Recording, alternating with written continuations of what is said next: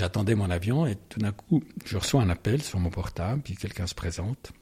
Il me dit, ah, moi je suis euh, mandaté par le conseil d'administration de la NZZ. On cherche un entrepreneur pour euh, devenir le président de la NZZ.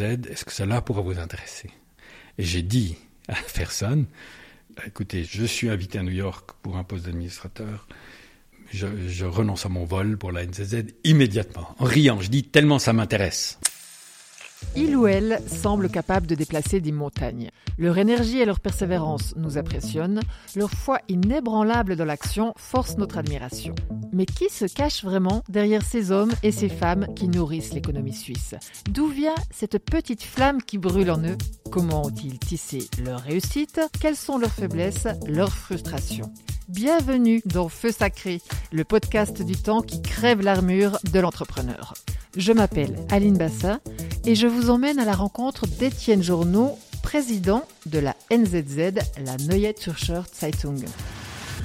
Avec le soutien du Swiss Venture Club, l'association professionnelle qui inspire les PME. Étienne, bonjour. Bonjour.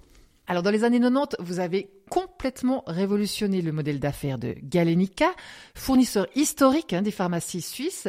Aujourd'hui, vous êtes également à la tête d'OM Pharma, une entreprise biotech basée à Genève qui compte environ 470 employés. À 69 ans, vous n'avez pas du tout visiblement l'intention de raccrocher. Qu'est-ce qui vous séduit tant dans l'entreprise? Je pense que écouter les gens, agir, décider, c'est ma driving force, l'énergie qui me conduit. Ma femme dirait que j'arrive pas à tenir en place, que j'ai toujours besoin d'agir. Et puis j'ajouterais que j'aime être en contact avec les gens, j'aime les gens.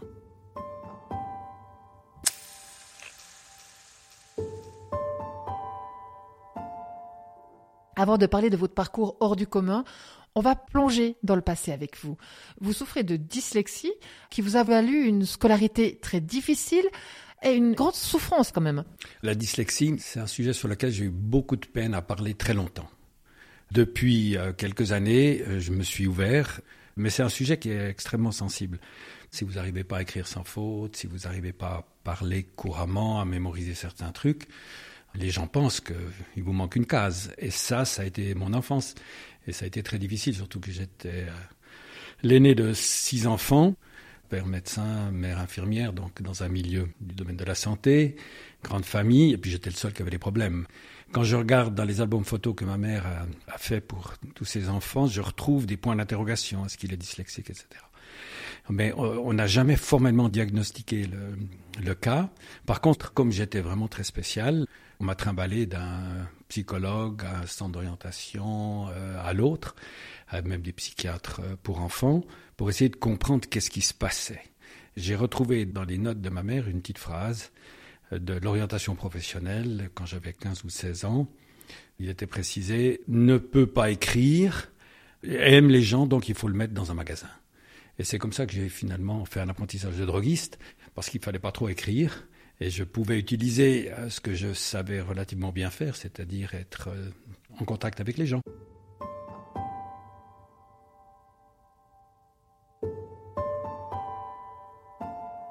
La dyslexie, c'est pas seulement l'écriture, c'est toute une série de choses. Il y a des problèmes de mémorisation, il y a des problèmes de coordination. Tourner à droite, tourner à gauche, lever le pied gauche, lever le pied droit. Quand je fais de la gymnastique euh, euh avec ma femme, on a fait des exercices, on était une cinquantaine de personnes, tout le monde doit lever la, jambe gauche, la jambe droite, et tout le monde rigole. Ça peut arriver à tout le monde, mais quand vous avez des problèmes de mémorisation, quand vous avez des problèmes de concentration, quand vous avez des problèmes d'expression, vous trouvez pas les bons mots au bon moment, ça c'est difficile. Je vous donne un exemple qui est complètement invraisemblable, mais c'est la réalité. Je travaille en Suisse alémanique depuis euh, l'âge de 22 ans et je travaille dans le milieu médical. Je suis incapable d'écrire le mot médecin en allemand juste.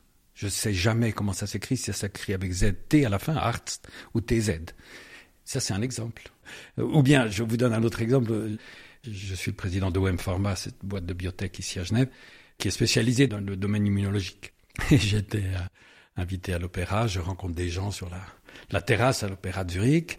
Quelqu'un me dit alors, euh, t'as racheté ça avec tes amis et puis euh, vous êtes spécialisé dans quoi? Et j'étais incapable de se dire l'immunologie. Et si j'avais dit au gars, euh, attendez, je sais plus dans quoi on est spécialisé, j'aurais vraiment eu l'air du dernier des sacs. Hein. Ça, c'est le genre de problème où vous êtes confronté. Donc vous êtes obligé de gérer ça.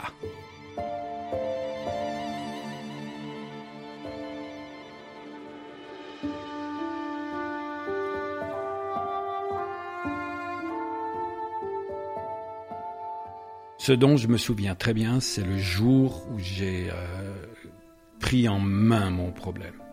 J'avais 17 ans, en plein apprentissage, et là, tout d'un coup, à force, on me traitait comme un sac. Je me suis révolté, et puis j'ai commencé de travailler d'une façon très systématique, en n'écoutant plus les autres, mais en faisant ce que je pensais qui était bien et surtout en, me préparant systématiquement à tout pour des choses complètement simples, même en apprentissage. Je devais balayer des choses, alors je préparais les choses pour bien balayer, je devais nettoyer les fenêtres, je préparais tout, etc. Puis on apprend à travailler comme ça. Donc c'est à 17 ans que j'ai pris en main ma, destinée, puis depuis lors, j'ai appris avec les années, hein, comme vous avez des difficultés à tout mémoriser, à tout intégrer, il faut simplifier. Par exemple, quand je préparais des examens, ben, je faisais des résumés, de résumés, de résumés, de résumés. Je partais avec un bouquin, 500 pages, je résumais sur 50, puis sur 10, puis sur 5, puis sur 3, puis sur 2. Et après, j'avais 4, 5 mots et je partais à mon examen avec ces 4 à 5 mots dans la poche. Et avant d'entrer dans la salle, je lisais encore ces 4 à 5 mots et j'écrivais les 4 à 5 mots sur ma feuille spontanément avant d'avoir lu les questions. Puis après, je pouvais gérer. Et aujourd'hui, quand je préside une assemblée générale avec 1000 personnes, il y a des mots-clés que j'ai sur une feuille de papier, et je sais que si jamais tout d'un coup les mots viennent pas, je peux m'accrocher à ces mots. Donc c'est une méthode de travail. Et en fait, ça devient un atout extraordinaire si vous comprenez les problèmes et vous arrivez à les simplifier. Alors vous arrivez à les expliquer. Et si les autres comprennent aussi les problèmes, ça marche. Et puis, bah, vous prenez les gens avec vous. Et puis si vous aimez les gens, fondamentalement, c'est le team, c'est l'équipe, puis après on fait ensemble des projets. Donc je pense que c'est ma grande force, c'est que de problèmes très complexes, j'arrive à les simplifier, et quand vous arrivez à simplifier, tout devient simple. C'est ce que j'essaye d'expliquer aux parents qui viennent me voir. J'ai passé il n'y a pas très longtemps à la télévision sur ce sujet. Puis euh, après, il y a des parents ou des gens qui sont venus me poser des questions. Puis je leur dis, mais c'est aussi possible de tirer profit de cette faiblesse.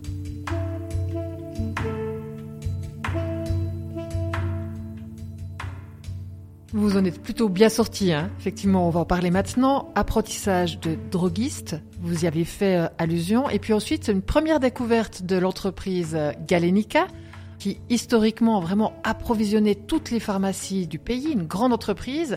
Mais tout d'abord, il y a ce passage HEC à Lausanne. Comment avez-vous réussi ce qu'on peut presque qualifier de prouesse quand même?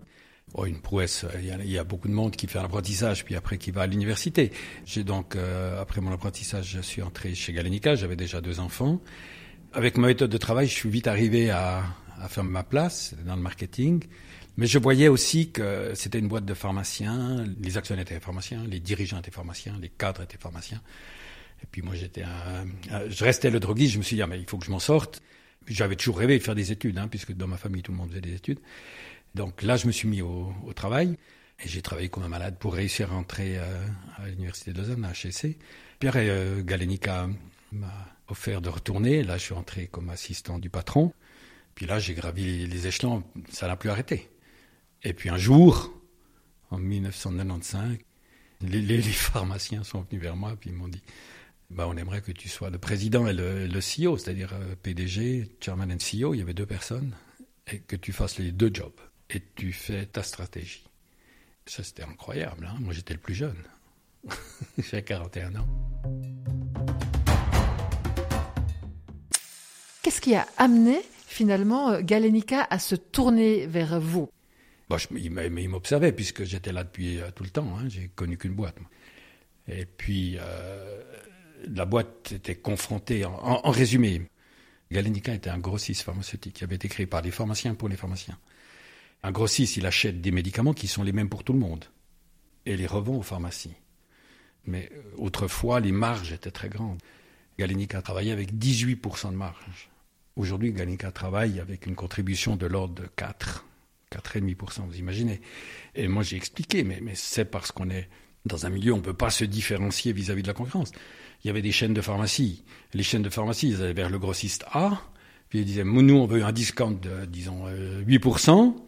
Puis le grossiste disait, mais on peut pas vous donner 8%. Ben, écoutez, moi, je vais aller chez le grossiste B. Et puis le grossiste B, il voulait ramasser les clients. Donc, il donnait 8. Puis l'année d'après, ben, il retournait vers A, puis il disait, on aimerait 8,5. Et comme le grossiste A avait perdu le client qui était une grosse chaîne, ben, il donnait 8,5. Ça, vous pouvez faire un moment, mais après, c'est cuit, il reste plus rien. Et ça, je leur ai expliqué. Et puis, ils m'ont dit, mais alors, qu'est-ce que tu proposes? Et puis, j'ai dit, mais faut faire une chaîne de pharmacie. Qui va acheter chez nous le grossiste? Et puis, on va créer une boîte de médicaments qui va créer des médicaments.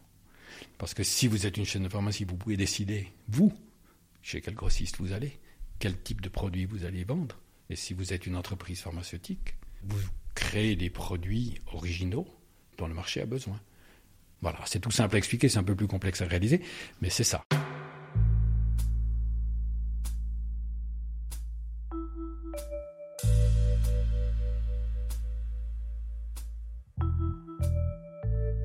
Si je regarde a posteriori, c'est extrêmement intéressant de savoir comment est-ce que j'ai pu convaincre les gens. C'est la transparence et la communication. C'est-à-dire, non seulement il faut communiquer simplement et clairement, mais il faut surtout écouter ce que les autres comprennent de ce que vous dites ou comprennent des problèmes pour pouvoir bien leur expliquer. C'est ça qui a été le succès. C'est que j'avais des administrateurs, hein, il faut vous imaginer, c'était tous des pharmaciens, qui connaissaient bien leur métier. Alors je leur expliquais le problème auquel on était confronté, et comme c'est des gens très intelligents, ben, ils me challengeaient. Et moi, j'ai aussi évolué en fonction des problèmes que je découvrais en les écoutant, et ensemble, on trouvait des solutions. Et c'était extraordinaire parce qu'il faut vous imaginer une chose, créer une chaîne de pharmacie dans une boîte qui appartient aux pharmaciens indépendants.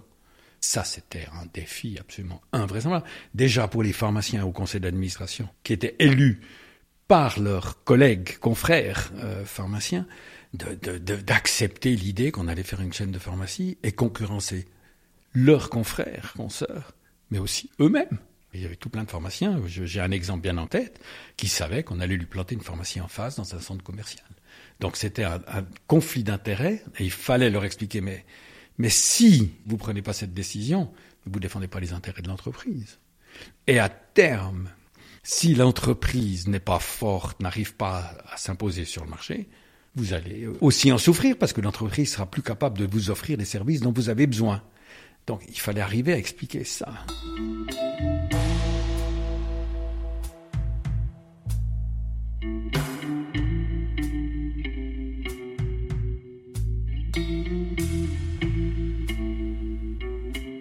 Arriver à convaincre le conseil d'administration, c'était une étape. On y est arrivé, je dirais, après 2, 3, 4 ans.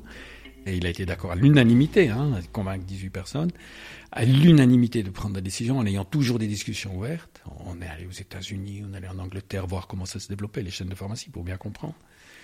Puis alors après, on s'est attaqué aux, actionnaires, c'est-à-dire aux pharmaciens et aussi aux pharmaciens qui était client de Galenica et qui n'était pas content, mais aussi pharmacien client de la concurrence. Et la concurrence stimulait bien sûr ces pharmaciens-là pour nous faire la guerre et nous rendre la vie impossible. Et ça a été euh, un très très long travail avec euh, beaucoup d'opposition, des titres dans les journaux. Et ça a été terrible. moi, je me rappelle, c'était à Fribourg avant Noël, 1999. On a fait une assemblée générale extraordinaire où on a pris la décision qu'on allait devenir une chaîne de pharmacie. Et il y avait la télévision suisse alémanique qui était là, et pendant le téléjournal, ils ont annoncé l'Assemblée générale n'est toujours pas terminée, ils n'ont pas encore pris la décision, est-ce qu'ils vont arriver? C'était un stress, une pression absolument extraordinaire. Mais c'est allé jusqu'à des menaces personnelles, des lettres anonymes Tout, des lettres anonymes. Maman du conseil d'administration a même reçu dans une enveloppe euh, de la M pour lui dire voilà, c'est ce que vous faites de notre société. Donc euh, les émotions étaient maximum.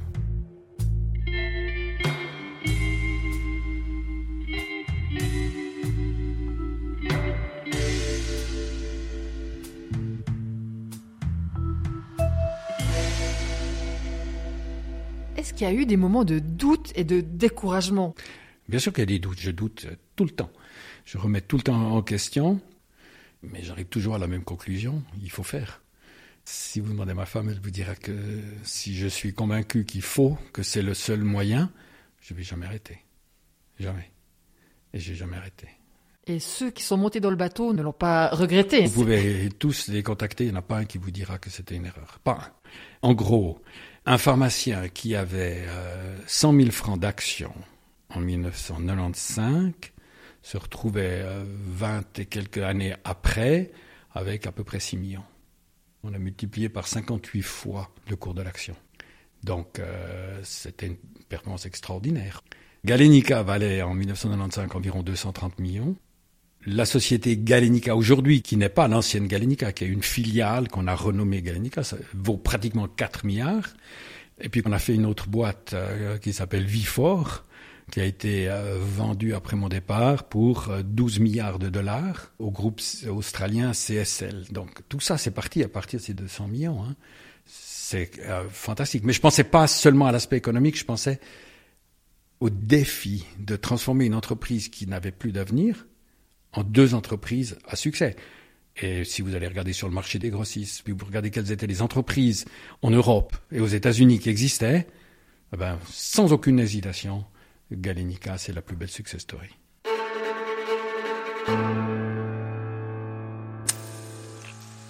ce parcours, euh, cette success story, en quoi elle a incité la très prestigieuse Neue Zürcher Zeitung à venir il y a une dizaine euh, d'années frapper à votre porte, puis à vous demander de prendre la tête de ce journal alors, euh, en deux mots, le monde des médias, tout le monde le sait, c'est un monde qui est en bouleversement complet. Il faut vous imaginer a dix ans, c'était encore pire parce que personne ne savait qu'est-ce qu'il fallait faire. La publicité disparaissait, etc. Dans le monde entier, les, journaux les uns après les autres avaient des problèmes, se vendaient toujours à des prix plus bas. Qu'est-ce qu'il faut faire? On ne sait pas. Et puis l'autre aspect, c'était la situation particulière de la NZZ. La NZZ, c'est une institution extraordinairement importante qui a un poids politique euh, très important. Les conseillers fédéraux, c'est la première chose qu'ils font, c'est de regarder ce qu'écrit la NZZ, qu'il soit de gauche ou de droite.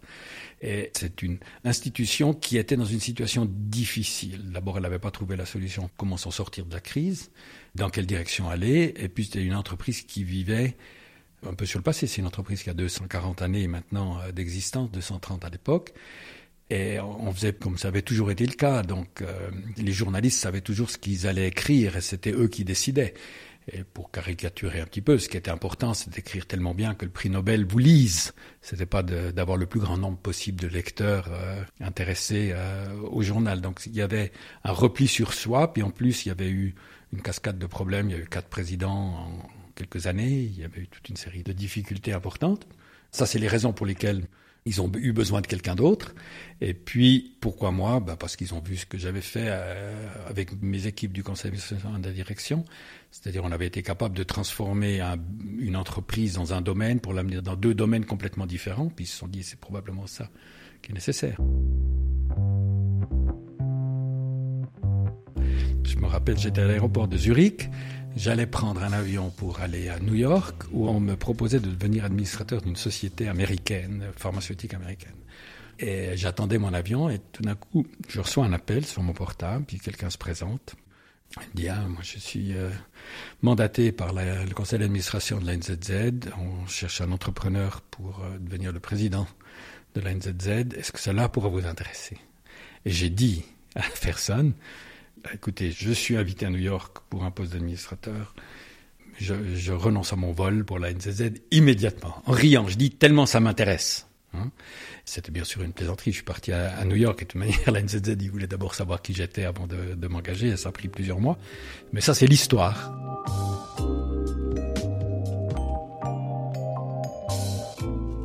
Pour moi, la NZZ, ben, ben, comme tout le monde, hein, vous dites NZZ, tout le monde euh, lève les yeux. Euh, pour dire, hein, à Berne, j'étais le patron de Galenica pendant 25 ans. Euh, c'est la plus grande entreprise euh, privée de, la région Mittelland, et en particulier de Berne. Quand on me présentait à Berne, ah, ça c'est le président de la NZZ. On me disait pas c'est le président de Galenica.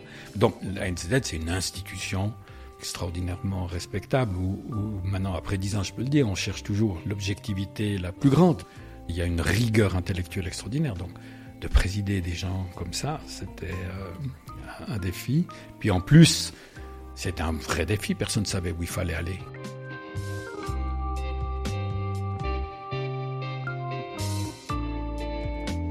Alors, euh, une des premières mesures que j'ai prises, toujours avec le conseil d'administration, et comme chez Galenica et Vifor, Et OM, partout où je suis, toutes les décisions à l'unanimité dès que tout le monde est convaincu. Et jamais, on prend jamais des décisions en 10 secondes, c'est toujours bien réfléchi. Et les deux grandes mesures, c'était changer rédacteur en chef pour que le journal ait un vrai profil. Si c'est un peu plus à droite, un petit peu plus à gauche, c'est pour moi pas important. Ce qui est important, c'est que ça soit libéral et avec un profil clair. Donc il fallait avoir un journaliste qui était capable de donner un profil clair à la, rédaction. Ça, c'était la première mesure et ça a été une tempête dont vous n'avez aucune idée. Et puis la deuxième mesure en même temps, c'était de fermer l'imprimerie. L'imprimerie, c'était la fierté de la NZZ, magnifique imprimerie à, Schlieren, qui avait coûté des dizaines de millions. La première mesure, en parallèle, c'était de dire on la ferme. Alors j'avais devant le bâtiment de la NZZ au centre de Zurich, à côté de l'opéra, les journalistes dans la rue et les ouvriers de l'imprimerie. Et il fallait tenir le cap. Et toute la presse de la concurrence, naturellement, tirait à boulet rouge sur la NZZ et sur moi. Et pendant quatre mois, tous les jours, il y avait un article quelque part sur la folie qu'on était en train de faire à la NZZ. Rappelez-nous, en quelle année on est à ce moment-là? 2014-2015, décembre, et puis l'Assemblée générale en avril. La veille de l'Assemblée générale, euh, à 10h moins 10, le téléjournal du soir, Tien qui est une émission très regardée, là, c'était le sujet principal. J'étais allé me coucher à 9h, et puis à 9h30, j'étais déjà réveillé, et j'ai regardé les nouvelles, et puis il y avait le sujet, donc j'ai pas beaucoup dormi la nuit, là. Mais on a réussi, on a gagné.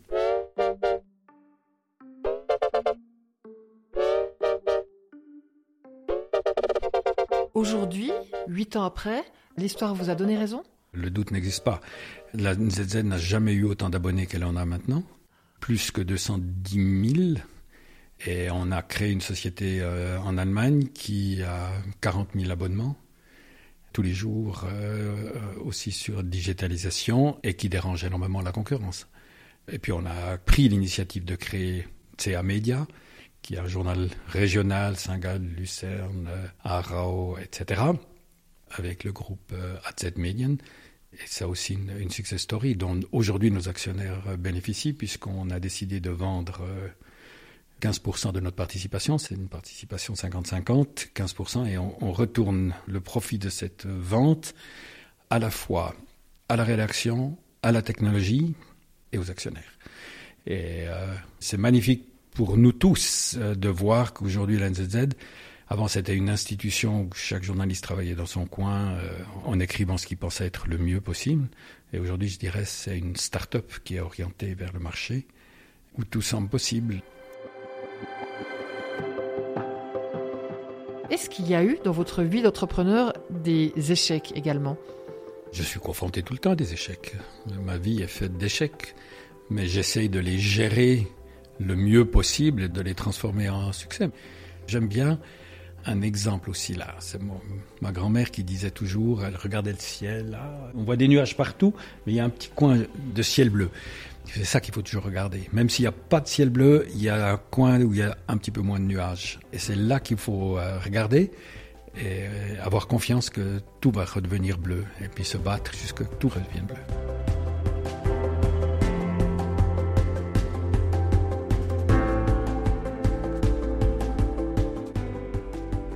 Quel regard aujourd'hui vous posez sur le petit Étienne Journaux Neuchâtelois, sur l'apprenti droguiste a posteriori avec tout ce chemin parcouru? C'est euh, difficile de répondre.